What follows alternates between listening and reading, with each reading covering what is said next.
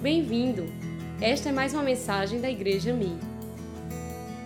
Nós vamos ler no livro do Evangelho de Mateus, capítulo 6. Nós vamos ler os versículos de 19 a 21, que diz assim: Não acumuleis para vós outros tesouros sobre a terra, onde a traça e a ferrugem corroem, e onde ladrões escavam e roubam. Mas ajuntai para vós outros tesouros no céu, onde traça nem ferrugem corrói, e onde ladrões não escavam e nem roubam. Porque onde está o teu tesouro, aí estará também o teu coração. O tema da nossa mensagem de hoje é Ajuntando Tesouros no Céu. Nós temos sido abalados né, nas últimas semanas por essa pandemia do coronavírus, esse vírus invisível, né, a olho nu, que tem colocado o mundo inteiro né, de quarentena, deixando muita gente enclausurada dentro das suas próprias casas. Nós vemos uma mudança violenta né, nas nossas cidades. Né? Antes nós víamos cidades repletas de movimentos, pessoas indo e vindo. Nós vimos milhões de atividades acontecendo, luzes, sons, carros, festas, né? aquele frenesi constante de todos os dias. Quando de repente parecem cidades fantasmas, né? Caladas, sombrias. Uma coisa que eu tenho sentido falta é o barulho das crianças. As escolas estão fechadas. Eu pessoalmente moro vizinho a uma escola. E o barulho daquelas crianças me incomodava muito. Todas as manhãs, quando faço minha minha devocional, meu tempo a sós com Deus, o barulho delas era às vezes ensurdecedor, mas parece que agora eu estou sentindo falta daquelas crianças, falta daquele barulho, né? Onde estão elas? Ah, o barulho que elas emitiam, né, faziam, era um sinal de que ali havia vida, né? Tinha vida. O que dizer dos shoppings, né, dos templos sagrados, do entretenimento e do consumo né, moderno? ponto de encontro de tantas pessoas que agora estão fechados. De repente a vida tomou outro rumo. Famílias estão aflitas com pessoas doentes, internadas. Alguns, infelizmente, estão sepultando seus mortos. Parece que, de repente, aquela frase, eu não tenho tempo, não faz o menor sentido. Porque agora nós não sabemos mais o que fazer com tanto tempo disponível.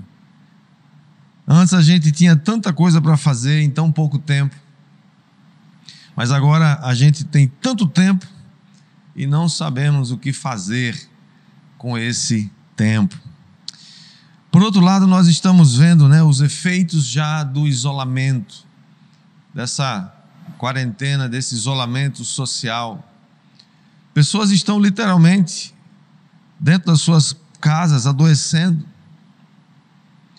Estão principalmente pela falta de perspectiva de quando isso vai terminar, de quando isso vai começar a mudar. São milhares de empresas, infelizmente, que estão fechando suas portas, milhões de empregos estão sendo, né, estão evaporando. E tudo isso nos afeta de uma maneira muito séria.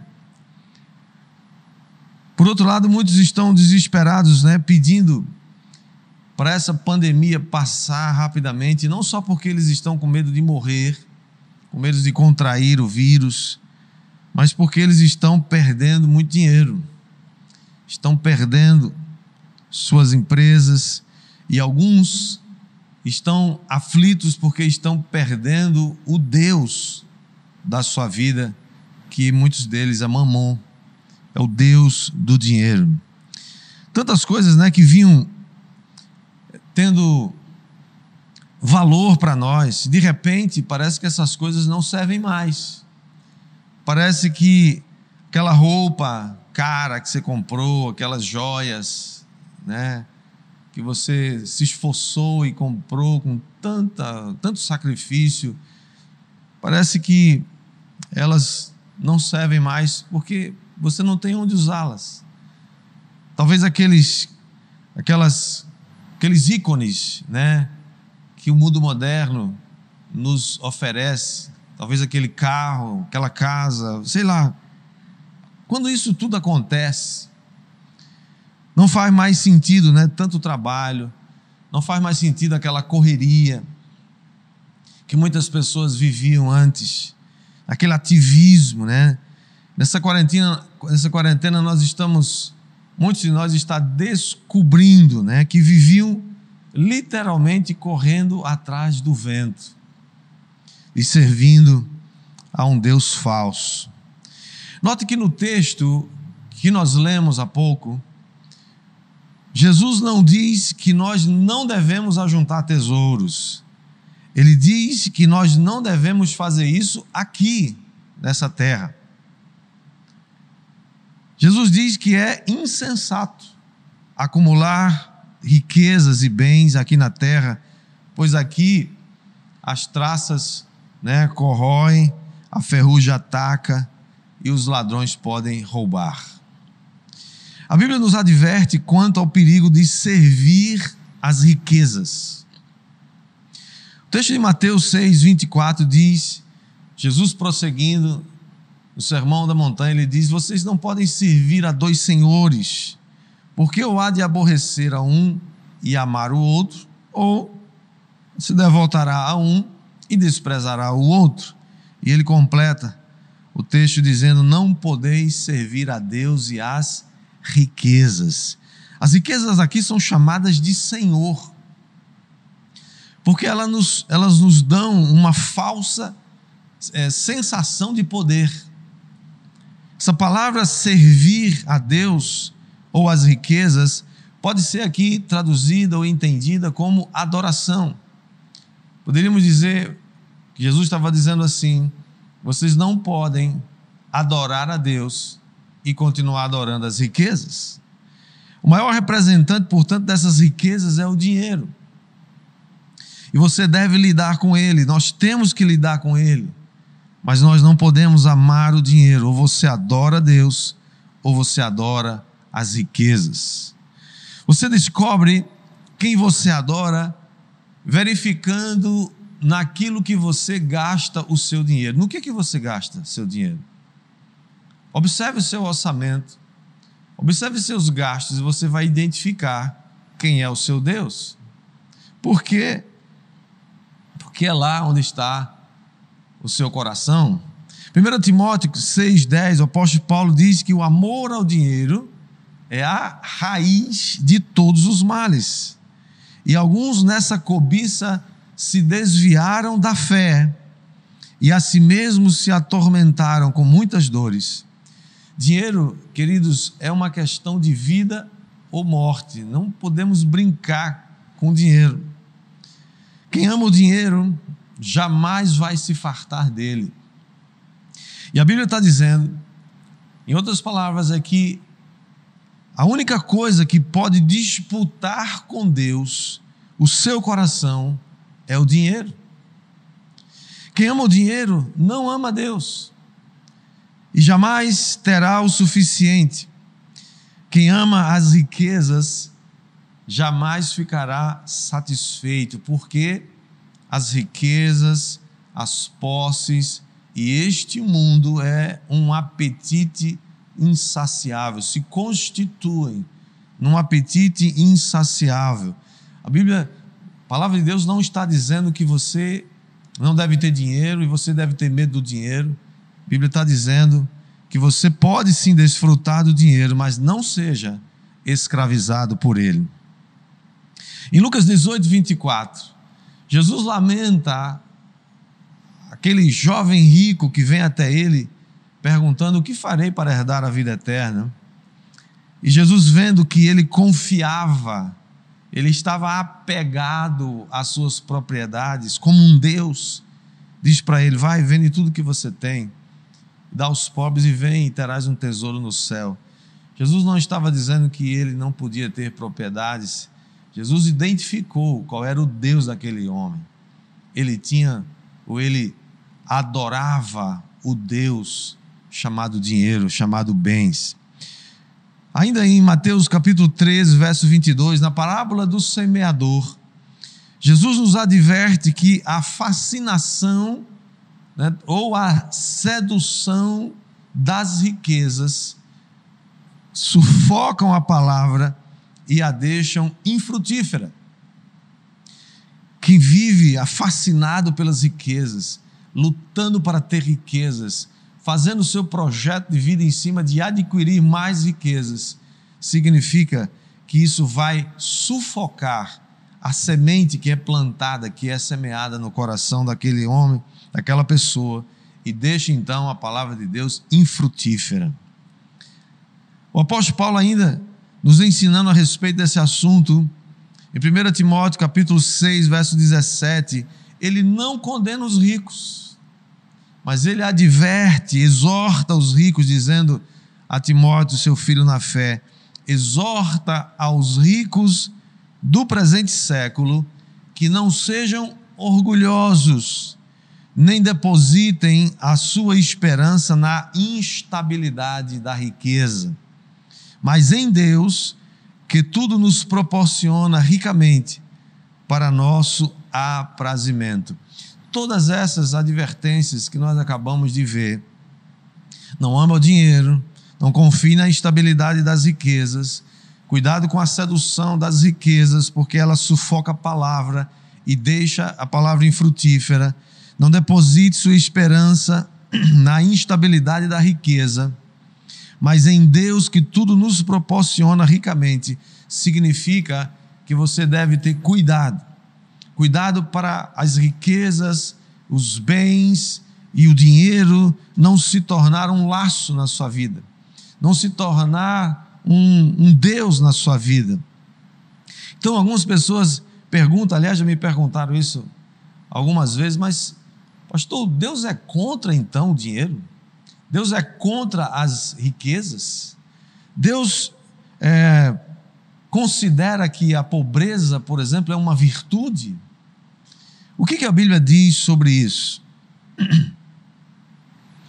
A Bíblia diz algumas coisas muito interessantes a respeito de como a gente deve se relacionar com o dinheiro e as riquezas.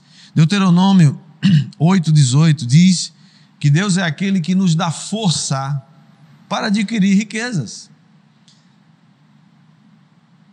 Ele diz: Antes te, eh, te lembrarás do Senhor teu Deus, porque é Ele o que te dá força para adquirires riquezas, para confirmar a sua aliança que, sob juramento, prometeu a teus pais, como hoje se vê. Eclesiastes 5,19 diz: Quanto ao homem a quem Deus conferiu riquezas e bens, não foi o diabo que deu, mas Deus conferiu riquezas e bens, e lhe deu poder para delas comer e receber a sua porção e gozar do seu trabalho isto é dom de Deus. É uma benção quando Deus dá. Isaías 45, 13 ainda nos fala sobre isso e diz assim: Dar-te-ei os tesouros escondidos e as riquezas encobertas, para que saibas que eu sou o Senhor, o Deus de Israel, que te chama pelo teu nome. O Senhor estava falando a respeito de Ciro, o peça, que Deus ia abençoá-lo para que ele fosse uma bênção para a nação de Israel e para que todos soubessem que ele, Deus, Deus de Israel, era o Deus de toda a terra. Então a pergunta que a gente faz, depois dessa introdução, é: se o nosso tema é ajuntando tesouros no céu, como nós podemos ajuntar tesouros no céu?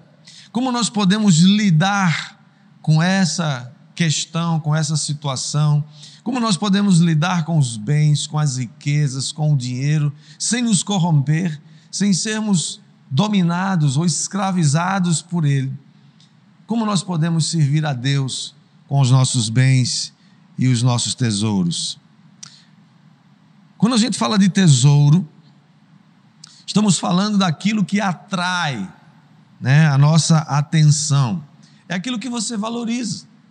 Jesus nos adverte dizendo: olha, tem muita coisa aqui na terra que você pode ser atraído, que vai chamar a sua atenção, mas pense nas coisas de Deus, pense nas coisas do, do alto, pense nas coisas do céu e ajunte lá. Lá é um lugar seguro. Eu queria dar para você apenas três maneiras práticas de que você pode ajuntar tesouros no céu. A gente não tem como mandar né, para lá, né, não tem um correio para lá assim, né, para levar as encomendas, mas existe sim, a palavra de Deus nos ensina que existe algumas maneiras práticas de você ajuntar tesouros no céu. A primeira delas, a Bíblia fala muito claramente, é dar esmolas. Quando a gente fala de esmolas, isso, essa palavra carrega um significado depreciativo, né? Uma coisa meio esquisita, como se fosse uma forma. Quando alguém recebe uma esmola, é como alguém que não tem dignidade ou tem uma extrema pobreza. Mas dar esmolas é essencialmente dar a alguém algo que ela não pode pagar que ela não pode recompensar você. Isso é dar uma esmola. E aqui a Bíblia está dizendo, o Senhor Jesus está dizendo em Lucas capítulo 12, verso 33, ele diz: Vendei os vossos bens e dai esmola, fazei para vós outros bolsas que não desgastem, tesouro inextinguível nos céus, onde não chega o ladrão, nem a traça consome. Jesus está dizendo, em outras palavras, troque seus bens por compaixão. Troque seus bens por ajuda. Ajude o pobre, o necessitado, aqueles que não vão poder te devolver quando essa pandemia passar. E já está acontecendo. Aliás, sempre aconteceu isso, mas agora, principalmente quando essa pandemia passar, nós vamos ter muitas pessoas precisando de ajuda, precisando de um que você reparta um pouco daquilo que você tem. Nós vamos precisar ajudar essas pessoas. Quando você dá uma cesta, por exemplo, de alimentos para alguém, você está literalmente fazendo isso aqui, vendendo seus bens, uma parte dos seus bens, transformando numa cesta, não uma cesta básica, mas uma cesta de amor para uma pessoa necessitada. Quando você traz seus alimentos aqui para a igreja, para o celeiro de José, que tem como finalidade abençoar pessoas que estão precisando de alimentos, você está também fazendo isso, você está vendendo uma parte dos seus bens e abençoando a vida de alguém. Irmãos, na Bíblia, as esmolas são poderosas, elas chegam diante de Deus. Lá em Atos capítulo 10, verso 4, diz que um anjo de Deus se apresenta diante de Cornélio, que orava todos os dias, que jejuava, mas o anjo diz assim para ele: As tuas orações e as tuas esmolas subiram até diante de Deus para a memória. Ou seja, Deus está vendo, Deus está anotando aquilo que nós fazemos, aquilo que nós abençoamos, e aqui não tem o nome de ninguém, quem foram as pessoas beneficiadas, não precisa. O fato é que essa é uma primeira maneira, você quer juntar tesouros no céu, então venda uma parte dos seus bens, não está dizendo aqui venda tudo e fique pobre, não. Está dizendo assim: olha, troca Troca uma parte daquilo que você tem e abençoa alguém. Esmolas não é uma coisa sem dignidade. Esmolas é uma oferta, é, um, é, uma, é você repartir um pouco daquilo que você tem. Mas uma segunda maneira de você também ajuntar tesouros no céu é honrar ao Senhor com os seus bens e com as suas primícias. Irmãos, o assunto, esse assunto, bens, riquezas, primícias, dinheiro, isso é um assunto altamente espiritual. E se você não lidar com isso dessa maneira, você pode facilmente ser enganado pelo Deus Mamon, que vai exigir de você adoração. Provérbios 3, verso 9 e 10 diz assim: Honra ao Senhor com os teus bens e com as primícias de toda a tua renda, e se encherão fartamente os teus celeiros e transbordarão de vinho os teus lagares. Irmãos, primícias é a primeira parte, é o que vem logo, é o que vem primeiro. E eu quero dar um exemplo para você muito claro a respeito de primícias, para você entender, você nunca mais vai esquecer isso. Quando Josué atravessa o rio Jordão, e por ordem do Senhor ele começa a conquistar a terra de Canaã, a terra da promessa, que havia sido dado lá a Abraão, ele começa a conquistar a terra pela cidade de Jericó. Jericó é a primeira cidade que ele vai conquistar, que ele vai ter que lutar. Se você ler lá em, em Josué capítulo 6, você vai ver que Deus dá instruções claras a Josué, dizendo: Olha, Josué, você vai rodear a terra, a cidade de Jericó, sete dias. Todo dia você dá uma volta e volta para o arraial e fica lá. No outro dia, de manhã cedo, dá uma volta, ok. No sétimo dia, você vai dar sete voltas, e na sétima vez vocês vão gritar, e os muros vão cair. E aí vocês entram na cidade e conquistam. E assim eles fazem.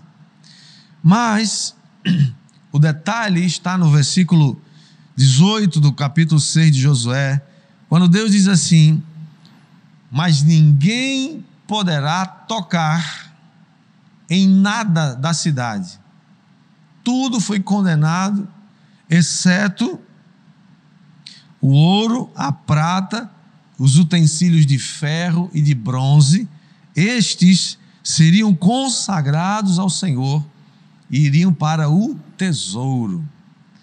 E o que, que acontece? Você deve conhecer a história.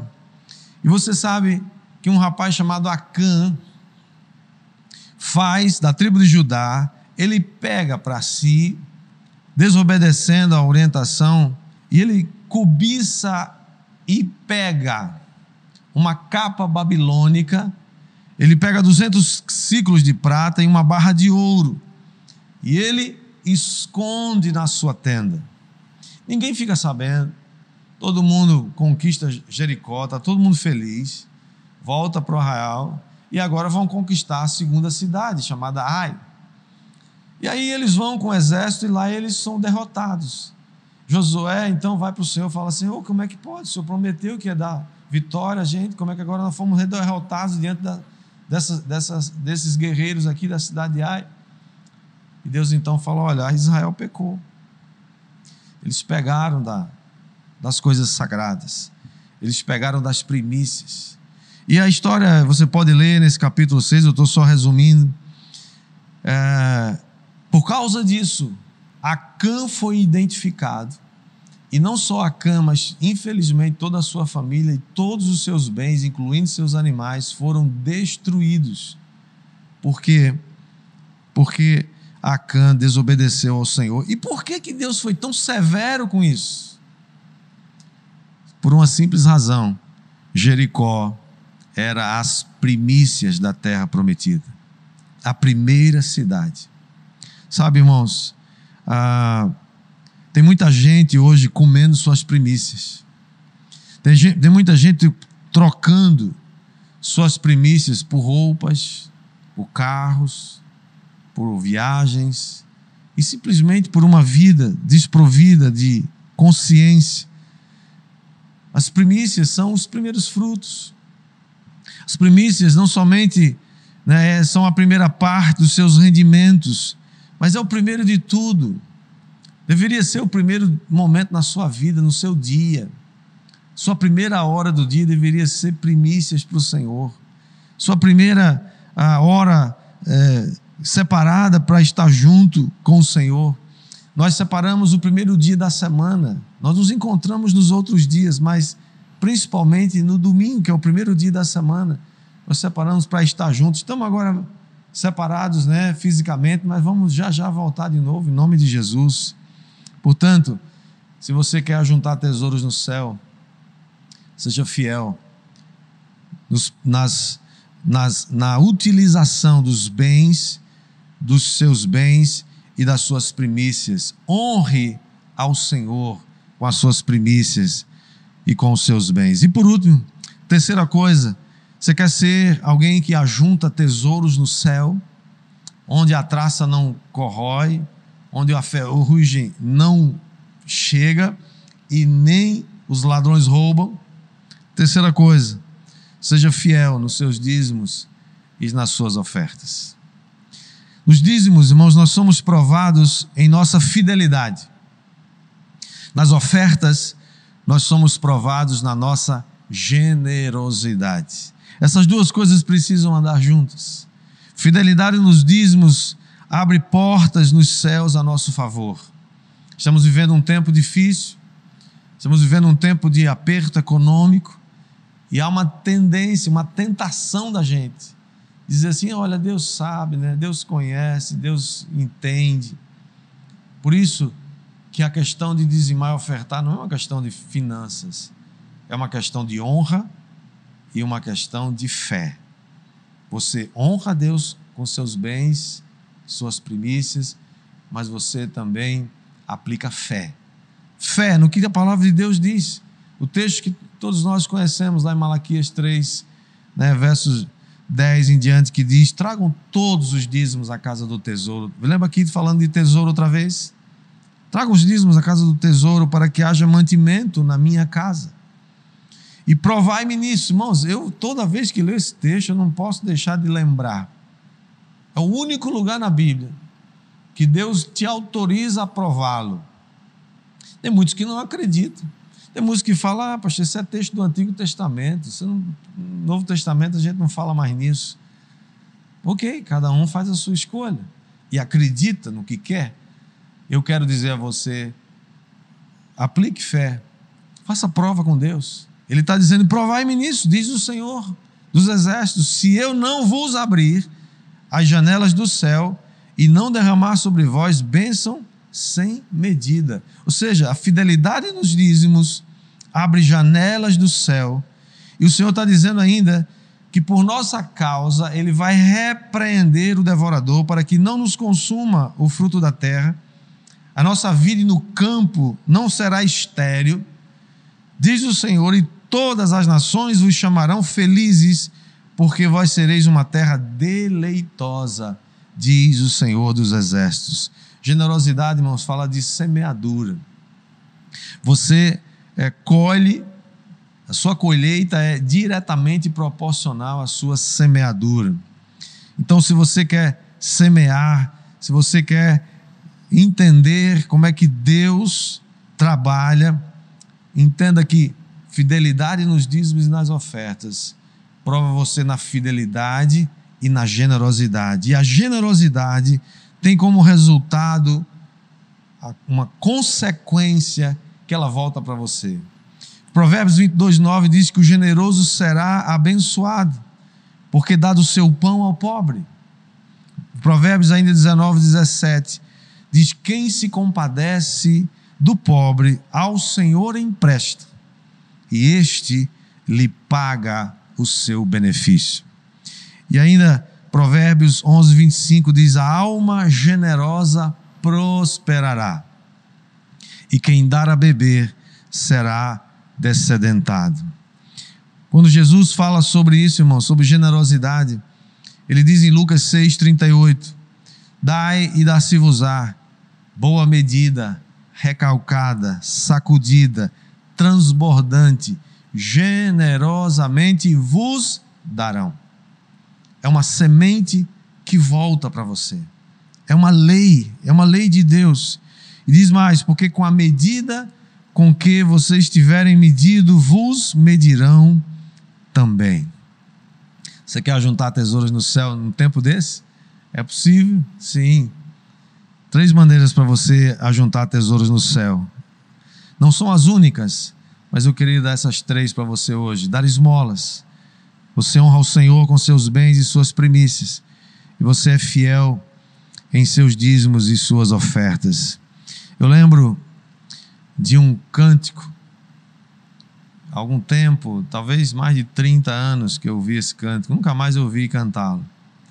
Mas ele tinha uma frase que dizia assim: Lá está o meu tesouro, lá onde não há choro, onde todos cantaremos juntos hinos de louvor. Nossa vida aqui na terra, irmãos, é passageira. Ela está acabando. Ela vai passar rapidamente. Mas nós estaremos para sempre com o Senhor. E aquilo que você ajunta lá no céu vai permanecer para sempre. Aquilo que a gente ajunta aqui vai ficar por aqui. A traça rói, a ferrugem pode pegar, os ladrões podem roubar, mas aquilo que nós ajuntamos nos céus, os tesouros que você está ajuntando nos céus, lá estão guardados. E nós teremos uma grande recompensa por causa da nossa fidelidade, da nossa generosidade. Esse é um tempo da gente praticar isso. Esse é um tempo da gente repartir o que temos com os nossos irmãos, com aqueles necessitados. É um tempo de colocar fé na palavra de Deus.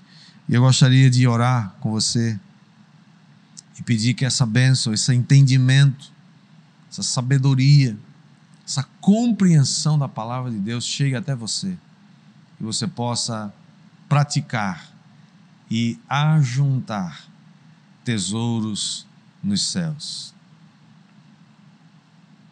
Vamos orar.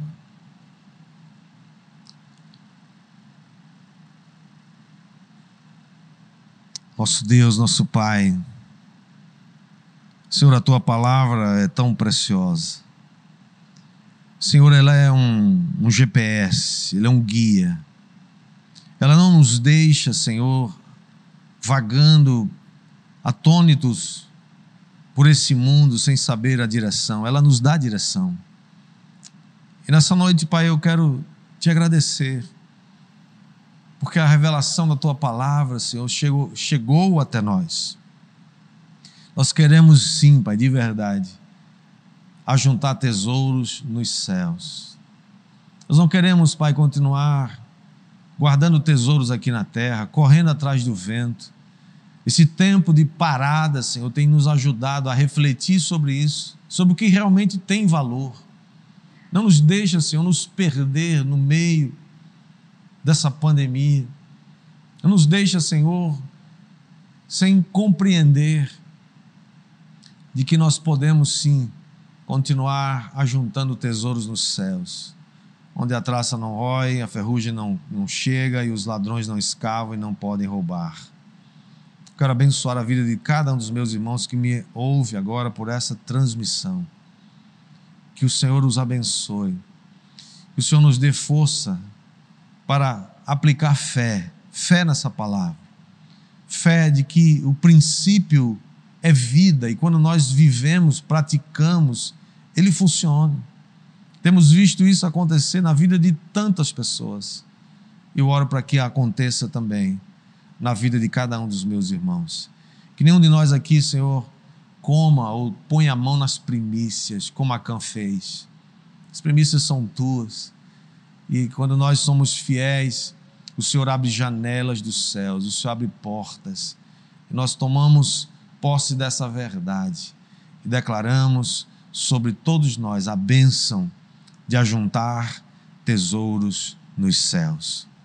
Sobre cada vida seja a tua bênção, a bênção do Pai, do Filho e do Espírito Santo. Amém.